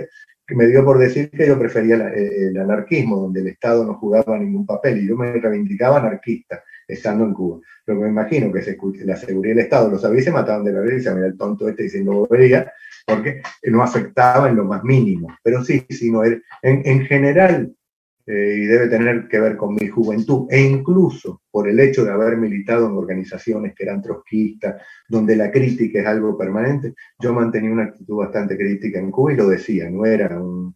Eh, yo me acuerdo, por ejemplo, y, no es por limpiarme de nada, eh, en el año 80, cuando, justamente cuando está lo de Mariel, yo ya llevaba un año, dos años en, en Nicaragua y tengo que ir con un compañero venezolano por cuestiones de trabajo a, La Habana. Yo en ese momento trabajaba en Nicaragua todavía como guardafrontera eh, eh, sandinista. Y nos llevan, estamos en una casa de trabajo, un fenómeno, eh, nos pasa a buscar el tipo que coordinaba el trabajo con nosotros y dice, no, lo vieron la situación que tenemos en Cuba, qué sé yo. Estábamos en una casa en el Nuevo Vedado. Y entonces nos llevan a, a la calle 26 y había un montón de gente allá abajo gritando groserías, porque no, no eran otras cosas que las que se gritaban de la revolución, pero después de eso 15 groserías eh, machistas y todo lo que se puede escuchar. Y yo recuerdo, para mí fue muy, muy golpeante cuando veo que sale una niña al balcón y, unas, y solo recuerdo unas manos que la recogen y la llevan para atrás. Y la gente gritando y esa niña mirando. Y yo me acuerdo que le dije al tipo que nos había llevado ahí, le dije, mira, vámonos porque yo no soporto esto. Este, así mismo. No, pero compañero, que tienes que comprender, viste, eh, la muela esa. Y dije, no, no, mira, yo, eh, esto yo no lo soporto. Y el venezolano que estaba conmigo se fue también. O sea, teníamos esos márgenes. Por supuesto, si hubiera sido un cubano, el otro día lo votan del trabajo. Pero yo que le importaba. Yo, eh, dos días después me fui de nuevo para Nicaragua.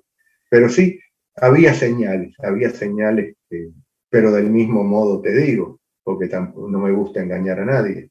Para mí la ruptura fue muy dura, muy, difícil. Incluso después de todo lo que había pasado. Yo tengo dos momentos de, ruptura. El primero, cuando estoy todavía en Cuba, que fusilan a Tony, que se hace ese proceso. ahí sale la mentalidad operativa, que hay que irse, hay que resolver las cosas, hay que escaparse, hay que hacer como sea. y, estoy en esa, pero cuando ya llego al exterior, que ya estoy en Europa, después de haber pasado por México, donde nos tenía muy controlados, pero que llego a Europa y hay el, relax, y marco la verdadera ruptura, mira, fue muy difícil para mí. Yo me acuerdo que fue como caerme de un árbol y, y trataba de agarrarme de ramas, ¿no? Entonces decía, no, no, este, la revolución se traicionó después que se fue el Che y trataba de agarrarme del guevarismo. Entonces me pongo a leer el socialismo y el hombre en Cuba y digo, no, este me hubiera fusilado a mí también, porque era honesto, pero era tan loco como esto, peor que esto, más loco todavía. Entonces, mira, pero fue difícil, fue como, tenía que irme para amortiguar. A mí muchas veces, y te digo, no, y no es por hacer, eh, no, es demagogia, ni, ni porque muchas veces me dicen, qué suerte que estabas con Ili porque la ayudaste mucho. No, la que me ayudó a mí a no terminar de verdad mal fue, fue Liliana, que fue un sostén eh, impresionante, si no yo estaba muy mal. Eh, para mí la ruptura fue, mira, era romper conmigo mismo, era romper con mi padre, era romper con una historia.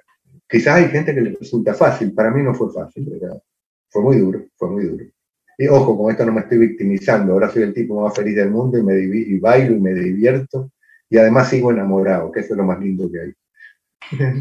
Voy a hacerte algunas preguntas porque aquí me están demandando de que... Perdón, perdón, yo me pongo a hablar de tonterías. No, no, no, para nada son tonterías. O sea, creo que es muy importante hablar de, de, estos procesos porque justo tienen que ver con, y aquí no me voy a robar mucho tiempo, pero por una parte dejan ver algo que para nosotras, para nosotros como cubanos, era incomprensible hace unos años, y es que mm. el, poder en Cuba no es monolítico, no es unitario, esa idea que tenemos de que, de que era todo lo mismo, no es así. De alguna manera tu relato deja ver todas esas pugnas, esas disputas que, que habían al interior también de, de Cuba, las disputas que había también en el continente y los distintos posicionamientos en torno a las izquierdas, es decir, que una pluralidad que no podría tampoco hablarse de una homogeneizarlo. Eso por una parte. Y, por otra, el, fracaso de la guerrilla y de la revolución como alternativas, ¿no? Y, por lo tanto también el, fracaso, digamos, para, para ciertos grupos de la revolución cubana, o sea, de lo que había implicado la revolución cubana y de la utopía de la revolución cubana. Entonces creo que eso es, importante que, lo hayas traído con, con tu testimonio. O sea, para mí es muy importante. Te voy a hacer ahora las preguntas. Eh, te dice Tania, sabemos que la izquierda latinoamericana le debe mucho al gobierno cubano. ¿Dónde crees que pueda haber un espacio de ruptura entre esas dos fuerzas? Mira, y es una de las discusiones y algo que yo trato de impulsar ahora. La izquierda latinoamericana, si hablamos de direcciones, élites, que era la que iba y se quedaba en los grandes hoteles, le debe mucho al, gobierno cubano. Pero después en, Cuba hubo muchos refugiados chilenos, de todo, de, todo, de todo el continente, chilenos, uruguayos, argentinos que la deuda es con el pueblo cubano. El pueblo cubano construía esas microbrigadas para darle dos o tres departamentos en cada edificio a uno de esos latinoamericanos. Yo a veces me los encuentro y me dicen, no, yo le debo mucho a Cuba. No, tú me debes a Cuba, le debes a los cubanos. Porque además yo me acuerdo, y, para, y eso era emocionante. Decir ahora, los cubanos estaban en contra, es mentira. Muchos están, quizás algunos, no vamos a generalizar, porque si no, pero para la gente era esa solidaridad de los cubanos, del pueblo, del tipo que estaba más jodido que ese chileno que llegaba. Pero darle la solidaridad con que contaron. Entonces yo creo que eso hay que, no se trata de pasar cuentas, pero hay que, hay que marcarlo. No, no era el gobierno, era el pueblo cubano el que estaba dando. Y el pueblo necesitaba. igual le daba su departamento. igual le daba hasta una, hasta una dieta mejor que la que tenían ellos mismos. Entonces, mira, ¿no? Eh, yo creo que que, que, que esa, y, y, te digo de verdad, tampoco quiero generalizar, son casos solamente, pero yo tengo contactos con ex compañeros que en este momento no quieren saber nada de Cuba, que se sienten doblemente traicionados y que les parece inaceptable lo que está pasando en Cuba. Porque nosotros mismos que hicimos la guerrilla, que tiramos tiro, que hicimos un montón de cosas en Argentina, resulta que llega la democracia y podemos volver, insertarnos en partidos políticos y los cubanos siguen viviendo una dictadura peor que la que teníamos nosotros. Y hay muchos compañeros que se están dando cuenta. Todavía, ah, lo que está pasando ahora, y es lo que es tristísimo, es que a eso que llaman hoy izquierda latinoamericana tiene muy poco que ver con la izquierda. Ponen el póster del Che Guevara, pero el que debían poner es el de Pablo Escobar. Porque a mí que me digan que la Cristina Kirchner es de izquierda, cuando además el dinero, ella y su marido lo hicieron durante la dictadura argentina, vendiendo propiedades, como se decía en la época de la subversión, o sea, con los militares. Y ahora resulta que se, no somos de izquierda, no, mira, cuando te das cuenta son acuerdos y pactos mafiosos. Yo reivindico moralmente esa izquierda a la que pertenecí. Y te repito, por suerte no ganamos, porque estábamos tan locos que hubiéramos ahí fusilado a todo el mundo. El que no estaba de acuerdo con nosotros, como, eh, como no estaba cerca de Dios, había que fusilarlo. Pero sí reivindico la entrega de muchos compañeros, porque, bueno, ah, no, mercenarios de Cuba, mentira. Vivíamos con el salario mínimo del país donde estábamos operando estando clandestinos, y algunos eran hijos de la burguesía, y compartían todo y hubo una entrega enorme de jóvenes que creyeron en ese proyecto y se entregaron. ¿Tú te crees que Cristina Kirchner, Maduro y todas esas porquerías, y algunas porquerías que salieron también de nuestra fila, porque no es que todos éramos puros, hoy lo único que les interesa es ver que, eh, eh, eh, como, como, dice alguien en Cuba, que no recuerdo un documento que le hace, es, es el, el, socialismo, el, capitalismo, el socialismo de compadre, que no es más que el capitalismo, pero además corrupto. Entonces, Mira, yo sí, eh, a nosotros también nos traicionaron. Y hay muchos compañeros que se dan cuenta actualmente. Yo no rompí lazos con todos, al contrario, sigo manteniendo. Y además, yo no rompí, algunos rompieron conmigo. Con otros sigo teniendo vínculos de amistad, incluso con gente que está en Cuba. Que como te decía, los respetaba y los sigo respetando. Poco me importa cómo piensen, porque sé que era gente honesta. No, no vamos a dividir ahora el campo en los malos y los buenos. Perdona. ¿eh? No, y además no valen esos criterios morales tampoco para establecer esas. No, no, es que no pero hay, una, hay, una cosa que, hay una cosa que, que sí yo creo que hay que decir. Eh, la izquierda latinoamericana y la izquierda en general parte de una actitud moral, o sea, la izquierda es una actitud moral. No, perdón, ser de izquierda o de derecha o de centro, es una de política ideológica. De, superioridad moral el, tipo que es liberal de centro derecha piensa que está haciendo el bien para la humanidad y que por ahí es el camino, no es moralmente inferior a nadie. Entonces, esa izquierda que se siente por ser de izquierda moralmente mejor, realmente no, tiene ningún argumento ni ningún significado. Yo por lo menos ya no confeso con esto, hace rato dejé de ser acusado.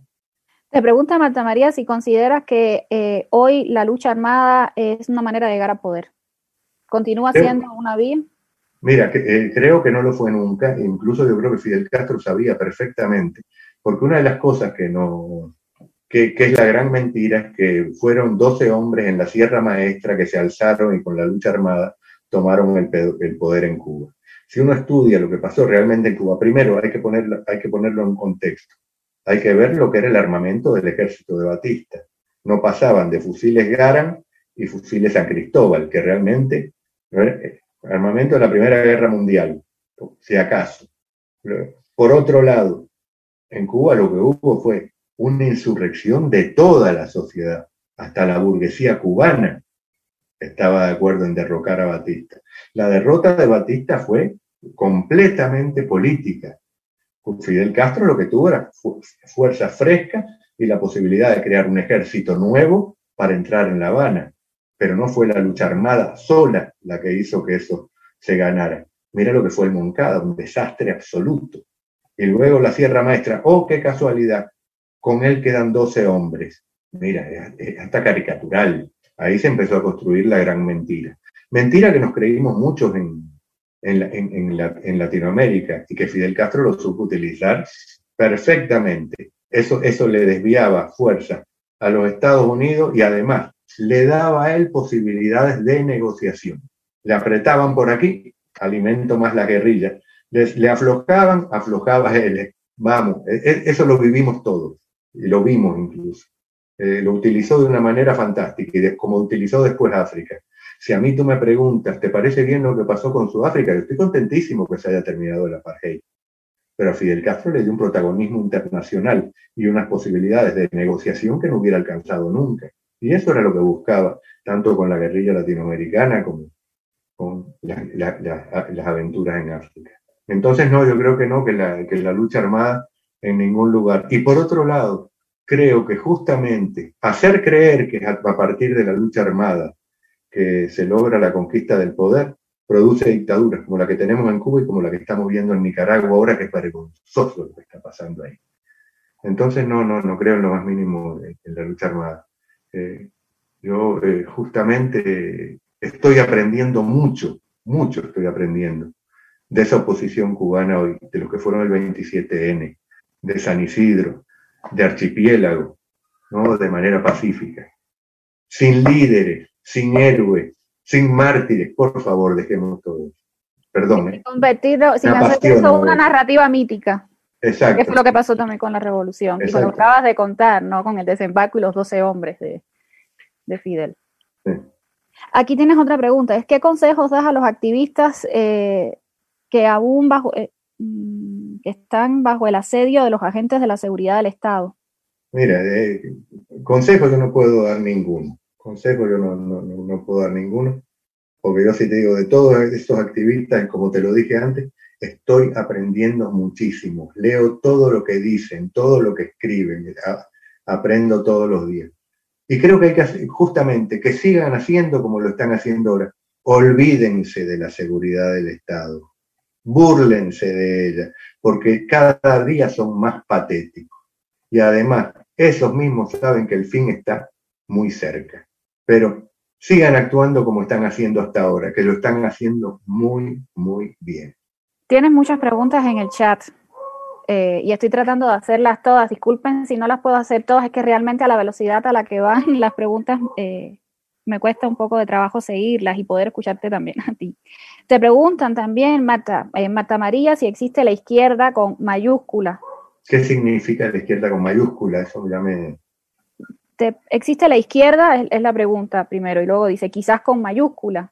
Mira, yo sí, yo sí creo que hay si, queremos definir lo que es una posición de izquierda, que, puede, que además es, demasiado amplio el término, tienes desde la izquierda ultra radical, antisistema, que quiere destruir todo sin saber qué quiere construir, pero también tiene gente que se reivindica de izquierda, que considera que tiene que haber un reparto más igual de las riquezas, que pero que esto no niega para nada lo que puede ser la democracia. Por ejemplo, tenemos la socialdemocracia, que en Europa ha funcionado durante mucho tiempo, ha habido eh, gobiernos europeos que han sido socialdemócratas o que siguen, o que siguen siendo. Y yo me acuerdo que tenía un, amigo español en la época que en España estaba el bipartidismo, que era el PSOE y el Partido Popular, uno con, de derecha y el otro de izquierda, que el tipo me decía, no, no, estamos fenómenos, nos está yendo la cosa muy bien, porque cuando está el gobierno del PP acumulamos riqueza, después viene el PSOE y reparte un poco más. Es un poco caricatural lo que te estoy diciendo, pero sí, no, yo creo que, además, me parece bien que exista la izquierda, me parece bien que haya un sector de la sociedad. Además, yo creo que la izquierda en sí tiene que ser democrática.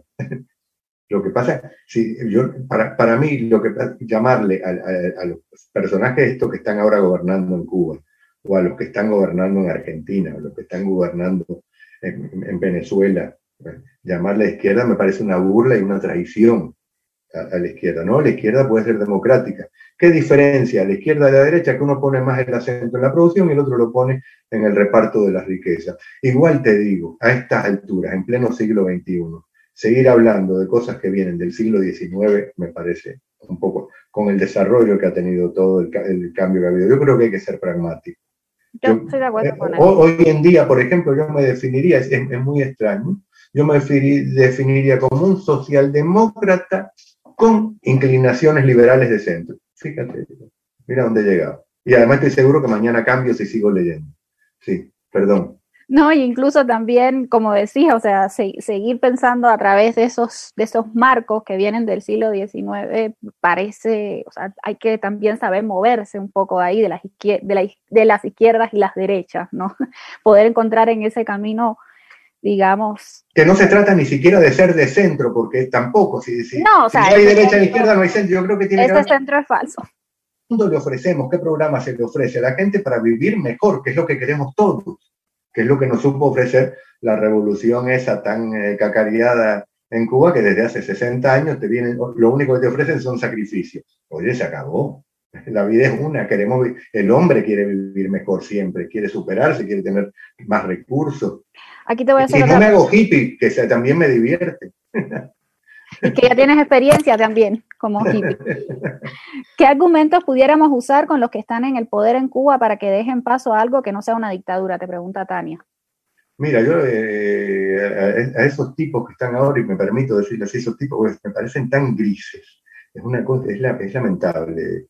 No quiere decir que los otros fueran mejores antes, pero por lo menos había un cierto, no sé, quizás yo, mismo me podía engañar con eso, el carisma, el así, pero estos, estos burócratas grises que llegaron ahí, y tú sabes que llegaron ahí porque son lo peor de lo peor. Yo lo que les diría, señores, no sean tan tontos, porque la familia Castro se va a ir con todo su dinero, y si ustedes no ceden con tiempo, es a ustedes a los que le van a dar las patadas. Y nadie quiere darles patadas, nadie tiene eso, pero no lo busquen, están casi eh, provocándolo. Yo les diría a estos señores que se aconsejen y se den cuenta que hay que empezar a escuchar a aquellos que no se reivindican del Partido Comunista, aquellos que no se reivindican fidelistas, que tienen que por lo menos escuchar, que tienen que abrirse a dialogar, no hacer lo que hicieron el 27N, que salieron a darle golpe a los artistas. No, porque además ya lo están pagando, ya todo el mundo sabe que eso es una dictadura. Y además, el Díaz Canel este, que hace siete años nadie lo conocía, ahora mira cómo le dicen. Yo no lo digo porque es una grosería y me parece vulgar, pero realmente mira para lo que ha quedado, da vergüenza. Entonces, pobrecito, que trate de, que trate de darse cuenta que a él también lo están utilizando. Él se cree que tiene todo el poder del mundo y no tiene nada, lo están utilizando. Entonces, que escuchen a la gente, que, que tengan la humildad de escuchar a la gente, de abrir un diálogo por fin, que los cubanos tengan que dejar de estarse dando golpes entre ellos. ¿Qué crees que va a pasar el 15 de noviembre? Ya ves que esa es una pregunta que siempre vamos a estar haciendo hasta que llegue ese momento. Digo, sin hacer futurología, basándonos un poco en todo lo que, en tus reflexiones. Yo creo que el 15 de noviembre ellos, estos burócratas grises, ya perdieron, pase lo que pase. Si la gente no puede salir porque reprimen, por lo que han asustado, porque la manera en que han, eh, han tratado de asustar, mostrar gente con palos en el periódico, mostrar gente haciendo entrenamiento militar, a la vez violando la constitución que ellos mismos hicieron, o están violando su propia constitución. Mira, ya perdieron, pase lo que pase, ya perdieron. Ellos mismos están violando su constitución. Y además, lo que ellos ya saben, y eso sí se va a profundizar, no el 15, ya, esa brecha está generada es entre ellos y la sociedad. Ya esa ruptura se produjo. Si la gente no sale, o por miedo, o porque no la dejan, o por el control policial que todavía pueden tener sobre la sociedad, ellos saben que a la gente ya no la recuperan. Y eso sí, por eso te digo, en eso sí soy optimista ya ganamos. Perdón. No, muchísimas gracias. Te voy a hacer otra pregunta. Tienes muchas preguntas. Aquí te invito a que luego, si quieres, entres al, chat de la transmisión en vivo para que puedas responder porque no nos va a dar tiempo a todos. Te pregunta Rubén Fernández. Dice, bueno, tengo una pregunta. Dicen que el dinero del asalto que hicieron los macheteros a un camión de Fargo lo pasaron a México y que él fue el que llevó ese dinero a Cuba. Ojalá se pueda hacer esta pregunta a ver qué nos dice, si es cierto o no. Sí, es verdad. Me consta. Me consta porque incluso antes de que se hiciera ese asalto yo estaba en México. Yo lo cuento en el, libro que se publicó en, inglés. Este, antes de que se hiciera, eh, uno de los que iba a participar en esa operación, el que estaba dirigiendo esa operación, que no era el que manejaba el camión de la Wet Fargo, estuvo en México, se reunió allí con eh, operativos del Departamento de América y pidió apoyo para el dinero. Y luego ese dinero pasó desde Estados Unidos hasta México en una, ¿cómo se llaman esos carros que son de, viaje, de, camping? Eso, ¿Los jeeps? Eh, no, camping car, ¿cómo se llama eso que son como casas?